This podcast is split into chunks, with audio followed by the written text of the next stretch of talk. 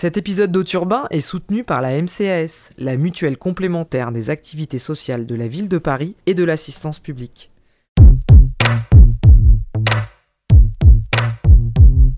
Auturbain, l'émission mensuelle qui parle du travail, l'interroge, le remet en cause et nous offre une pause. Je suis Amandine Mativé et cet épisode est consacré au trajet domicile-travail.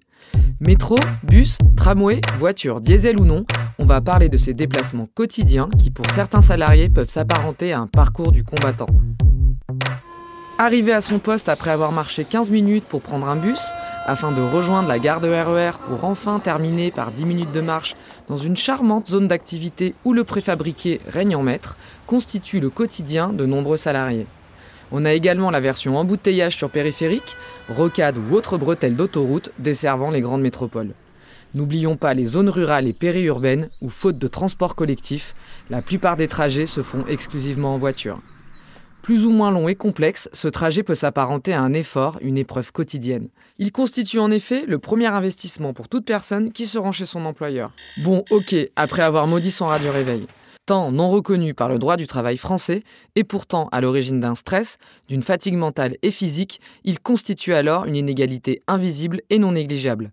Ce trajet nécessite une organisation familiale au millimètre, qui plus est quand on est parent isolé. Enfin, ce trajet est au cœur des enjeux de transition énergétique et pose la question de la répartition des modes de transport collectif sur l'ensemble des territoires.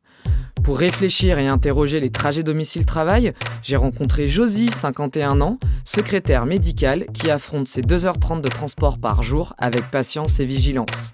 Après sa nuit de travail en tant que chef de chantier, j'ai retrouvé sur une péniche Gilles, 41 ans, qui alterne entre voiture, moto et RER.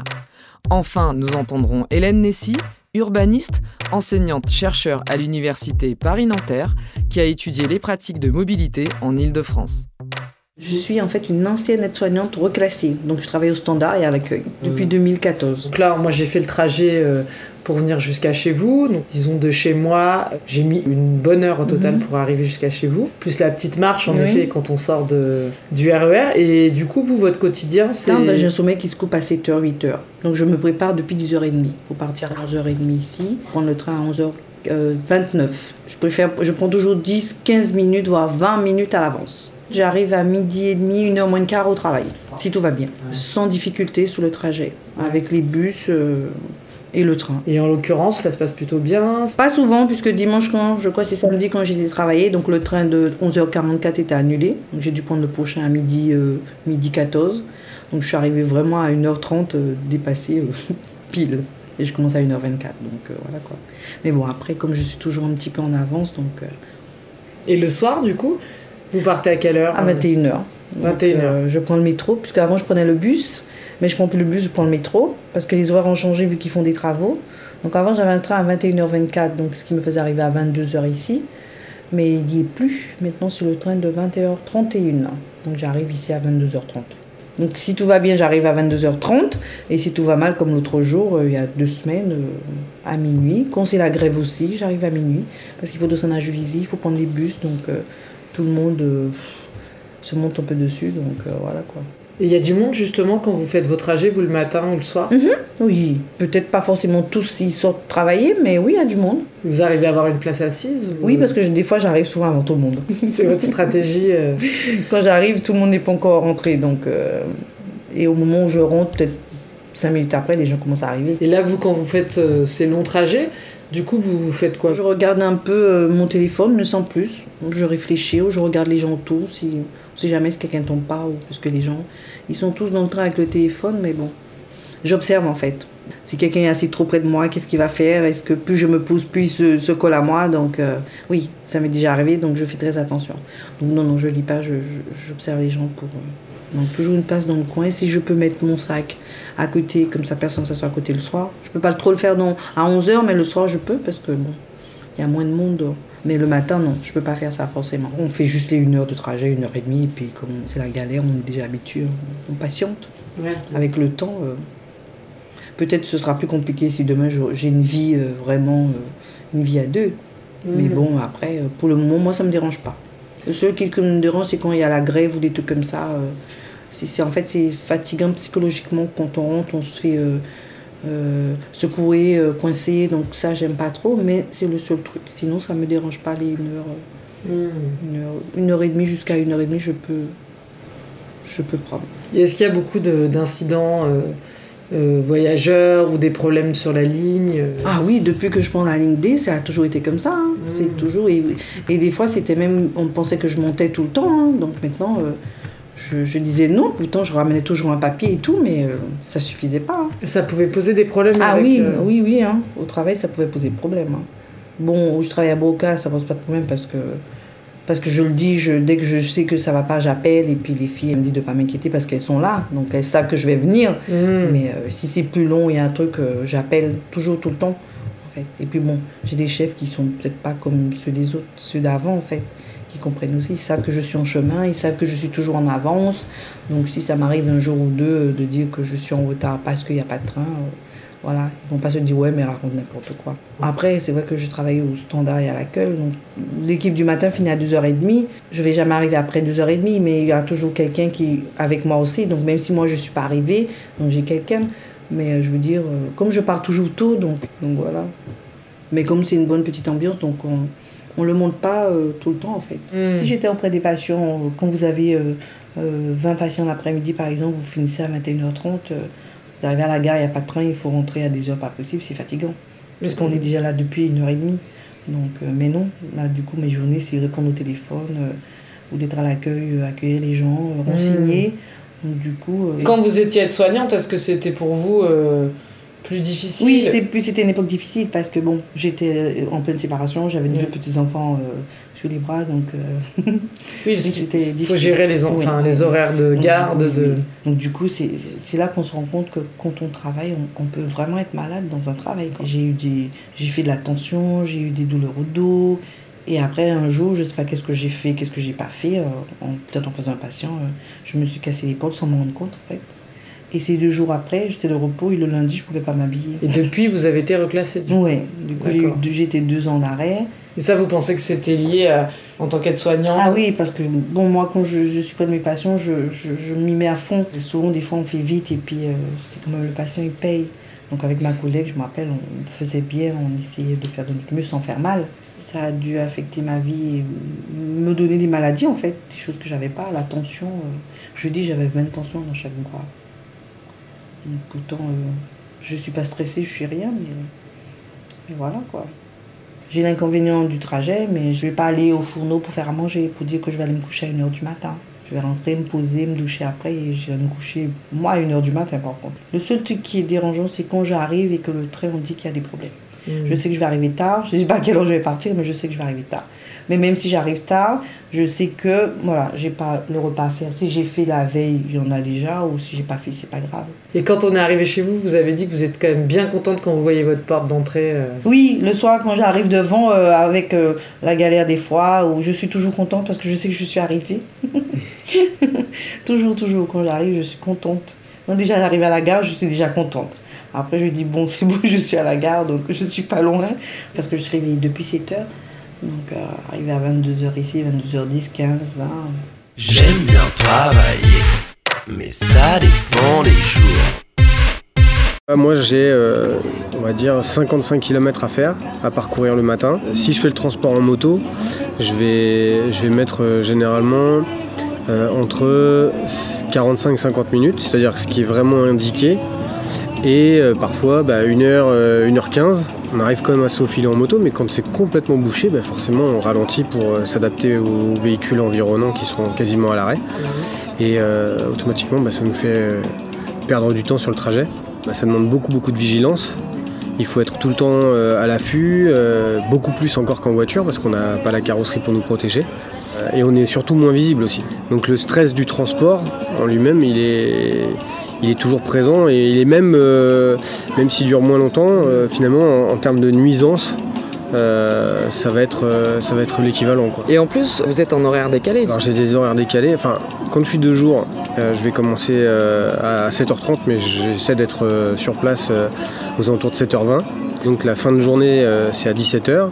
Le matin, euh, si j'y vais par exemple en voiture ou, euh, ou moto, il faut que je parte suffisamment tôt pour, euh, pour être certain de ne pas être trop ralenti sur mon trajet. Parce qu'il suffit qu'il y ait des accidents, des choses comme ça, des, im- des imprévus. Et là, fatalement, bah, le temps de trajet se retrouve fortement ra- rallongé. Donc en prenant euh, mes précautions et en partant suffisamment tôt, euh, ça me permet d'arriver à l'heure, mais souvent j'arrive beaucoup trop tôt. C'est-à-dire que je vais, je vais arriver à mon, lieu de travail, finalement j'arrive euh, parfois, enfin en tout cas quand je le fais en moto, je vais arriver à 7h moins 5 pour normalement une embauche à 7h30. Alors c'est là où c'est complètement paradoxal, c'est-à-dire que je suis obligé de partir suffisamment tôt pour pas arriver en retard. Mais en même temps, en, procédant comme ça, j'arrive beaucoup plus tôt. Donc euh, finalement, ce temps qui est, qui est pas réellement alloué au travail, euh, bah, c'est quand même du temps de perdu.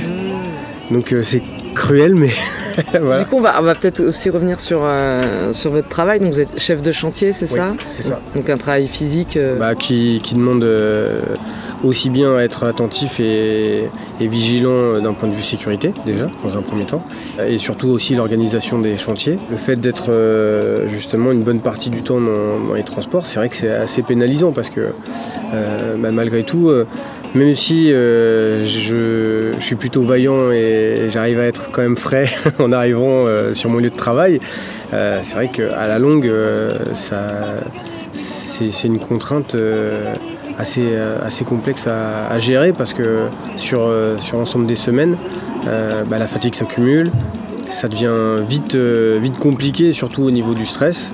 Bah, il est difficile parfois de, de concilier vie de famille et, emploi parce que finalement je perds grosso modo tous les jours à peu près 3 heures minimum dans les transports, si c'est pas plus. Vous avez décrit le, le trajet quand vous prenez votre moto.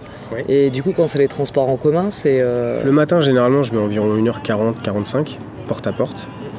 Et le soir, pour le trajet retour, euh, je vais mettre euh, un peu plus parce que euh, avec les embranchements, c'est-à-dire que quand on part d'une destination et qu'on se rend vers Paris, c'est souvent plus simple que l'inverse lorsque on a plusieurs destinations différentes sur une même ligne. Quand on est au bout d'une ligne, voilà, on n'a pas forcément tous les trains vers, notre destination. Il suffit que j'arrive sur Châtelet où je fais mon changement, Bah, le train est passé, je suis obligé d'attendre une vingtaine de minutes environ, quoi, le, temps que le suivant arrive. Donc ça me rallonge, euh, alors ça me rallonge le temps et puis parfois ça me fait rater le bus aussi. qui doit me ramener jusqu'à chez moi. Est-ce que par exemple vous avez essayé de, quand vous avez choisi votre, euh, votre logement, d'étudier les trajets pour pouvoir être, euh, ça puisse vous faciliter la tâche Après il y a votre compagne. Oui, voilà. Bah, en fait, c'est c'est surtout ça.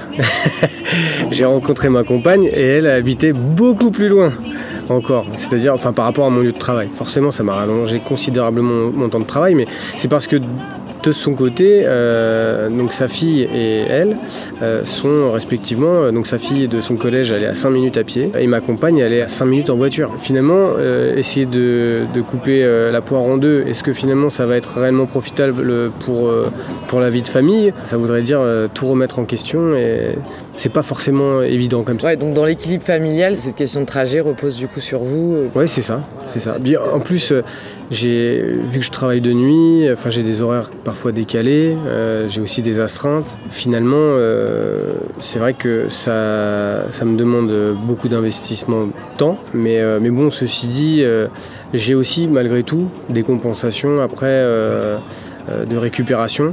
Euh, liées justement au fait de travailler de nuit, euh, en horaire décalé, choses comme ça, où je peux enfin me reposer. Même quand on fait beaucoup de trajets comme ça euh, le week-end, du coup, est-ce qu'on a envie aussi de, de bouger de... Alors ouais, alors ça, ça c'est vrai que alors ma compagne a son grand désespoir. Euh, j'ai tendance à être plutôt casanier du coup.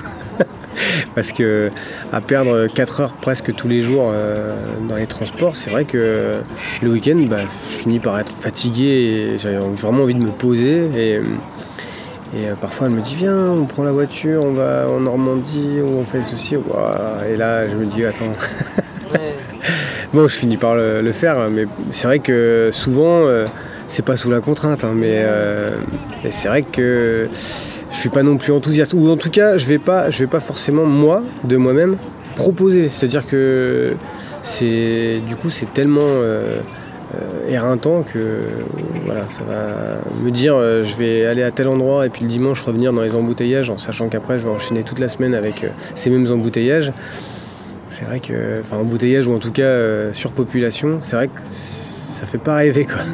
Entre les, les ruptures caténaires, les, les arbres qui tombent sur les voies, les accidents voyageurs, enfin bon, ou même simplement des gens qui se battent parce que justement ils sont serrés comme des sardines et ça finit par, euh, par faire monter la pression. Ouais, il y a des tensions aussi dans le. ouais. Et les gens finissent par péter les plombs tout seuls. On arrive et on est déjà en train de râler parce que euh, on a perdu, euh, on arrive en retard déjà. On a pris les transports, on était dans des conditions pourries parce que serrés justement comme des sardines. Donc on attend déjà les trains, on est sur le quai, on voit qu'il y a, euh, il y a, déjà le quai qui est plein à craquer. Et on se dit mais comment les gens vont faire pour monter? Et les gens se poussent, ils se tassent. Puis au final, on laisse passer un premier train parce qu'on se dit de toute façon, j'arriverai pas à monter. Le train suivant arrive et là, les gens se bousculent, euh, vous passent dessus. Et puis, moi, j'ai pas tendance à, vouloir euh, me friter dès le matin comme ça. Euh, je suis plutôt zen, euh, aller faire la guerre juste pour prendre l'espace d'un quart de mètre carré pour essayer de me, glisser dans un, dans un RER blindé qui, qui sent la sueur alors qu'il est 7h du matin. Il n'y a rien de sexy, quoi. ça me donne pas envie du tout. Donc, euh, euh, ouais, c'est. Alors du coup, c'est effectivement une source de stress parce qu'une fois arrivé sur le lieu de travail, euh, ben, on est déjà agacé. On est déjà agacé. J'aime bien travailler, mais ça dépend des jours.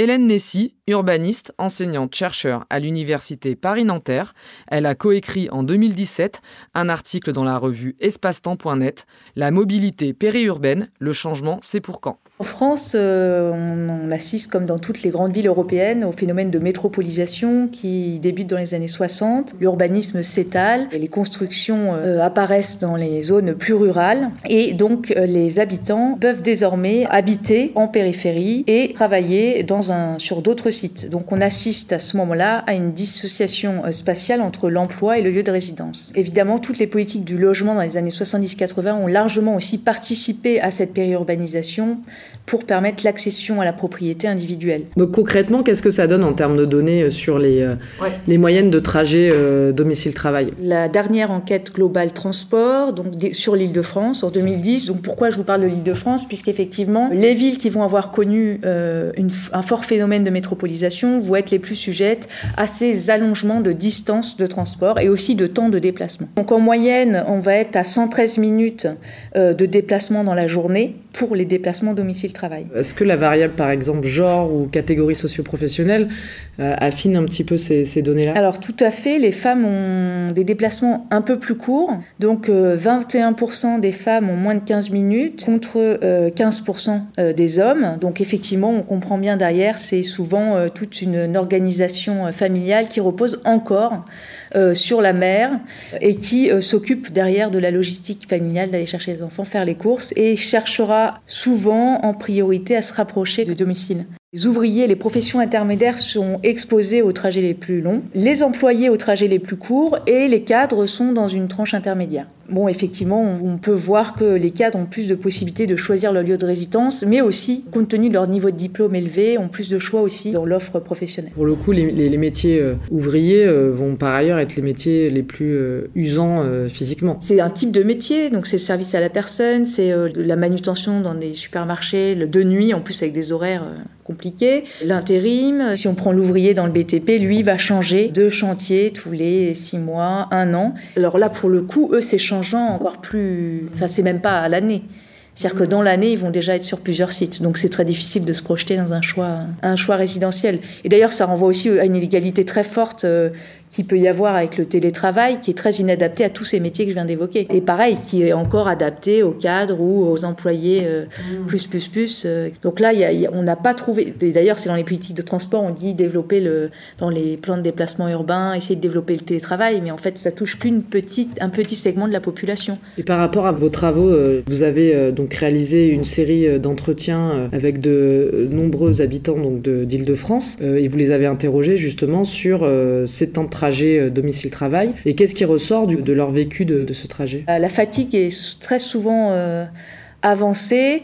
Euh, sachant qu'effectivement, euh, si le temps de déplacement est long, la personne va devoir se réveiller très tôt déjà, donc il y a de la fatigue de se réveiller tôt. Et ensuite, alors qu'elle part du travail, et donc souvent se retrouve à devoir retravailler chez elle le soir, puisqu'elle part tôt du travail, il y a une fatigue, une pression. Donc ça, ça peut être aussi bien en voiture que dans les, que dans les, transports collectifs. Euh, c'est pas propre au déplacement en voiture.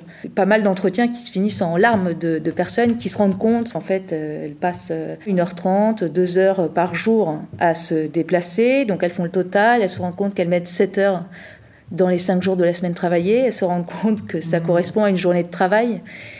Et donc là, euh, elles finissent effectivement en pleurs en se disant, mais en fait, tout ce temps perdu, elles aimeraient le réinvestir euh, dans des activités soit personnelles, soit familiales. Et là, là on sent vraiment une, euh, enfin, quelque chose d'assez, enfin, une pénibilité là, de ces déplacements très forts qui fait que les gens sont à bout. Souvent, effectivement, on arrive à la, on arrive à la gare, mais on est encore à 15, 20, euh, minutes du lieu de travail. Donc c'est toujours, en fait, c'est aussi ces ruptures de charge qui, qui sont pesantes et fatigantes. C'est quand on a beaucoup de changements. Essentiellement, c'est le fait, euh, enfin, c'est à l'heure de pointe, c'est euh, le wagon qui est bondé et on est écrasé à la fenêtre. Donc là, c'est aussi ça, quoi. C'est-à-dire qu'une heure de transport, soit, mais c'est différent de le faire assis que de le faire debout, euh, coincé entre trois personnes. Euh. Et est-ce que du coup, dans les entretiens, les personnes vous évoquent des stratégies pour pouvoir avoir leur place, euh, essayer d'être le mieux possible dans les transports? Oui, ça tout à fait. Donc il y a pas mal de stratégies. Donc il y a d'abord sur le quai, on sait qu'il y a des emplacements où les wagons sont moins pleins. Ensuite, il y a clairement l'horaire. Donc on sait qu'à 8h30, c'est le moment de rush. Il y a des, beaucoup de gens qui vont déposer leurs enfants. Et donc à partir de 8h30 jusqu'à 9h, c'est l'horreur. Et en plus, c'est le moment où il y a le plus de problèmes de trafic. Donc euh, de partir tôt, ça c'est souvent une stratégie avancée, mais donc ça rajoute à la fatigue. Alors parfois si, il y a des stratégies d'éviter ce créneau horaire, ça peut être partir tôt ou partir tard aussi. Ça vaut aussi pour la voiture, d'éviter les heures de congestion. Comme on sait qu'on va passer beaucoup de temps dans les transports, et eh ben on va s'équiper pour que ça soit le moins désagréable possible. Et on va euh, essayer de, aussi de rentabiliser le temps donc effectivement, euh, toutes les tablettes et téléphones ont largement participé à cette rentabilité du temps. Donc rentabilité, je ne sais pas si c'est vraiment le mot, parce que parfois c'est juste pour jouer, mais en tout cas, mm. avoir la tête ailleurs.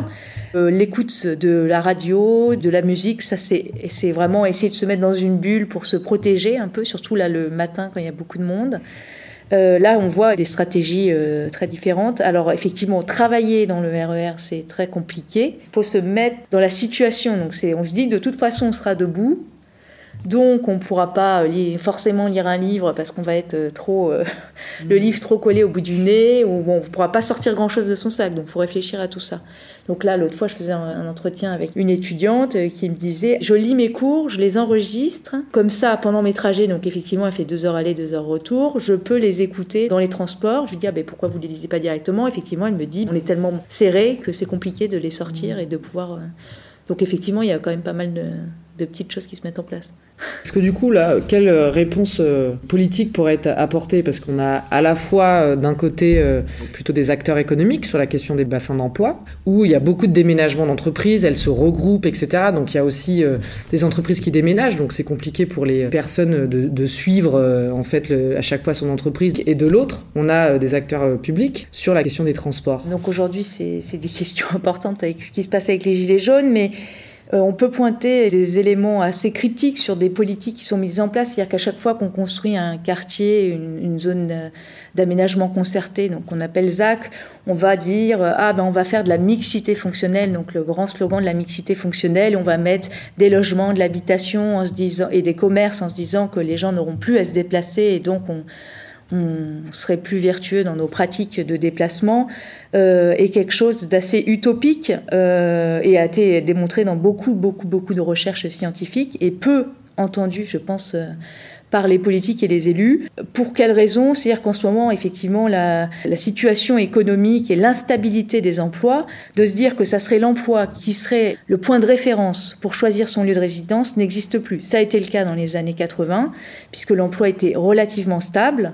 Aujourd'hui, qu'est-ce qu'un ménage va chercher? Il va rechercher, il ira certainement dans le périurbain parce que le foncier n'est pas très cher il accède à un cadre de vie euh, relativement euh, agréable. Et euh, de toute façon, aujourd'hui, en plus avec la biactivité des ménages, c'est très difficile de pouvoir se trouver un lieu qui va être pratique pour les deux du ménage. Donc souvent, il y a un actif qui va sacrifier un peu son, temps de déplacement par rapport à l'autre. On va effectivement chercher à ce qu'il y en ait un qui soit favorisé et moins à une distance intermédiaire entre les deux. Donc effectivement, euh, tous ces acteurs, enfin toutes ces dimensions, à la fois où est le lieu de résidence, où sont les bassins d'emploi et quelle offre de transport on a, sont les éléments clés pour comprendre ce temps passé dans les déplacements. Au turbin, c'est terminé pour ce mois-ci. On se déconnecte, on badge, on tombe le bleu et le costume mal taillé. On se retrouve dans un mois pour le prochain épisode. D'ici là, sortez couverts, protégez-vous en pensant au code du travail. Et n'oubliez pas que...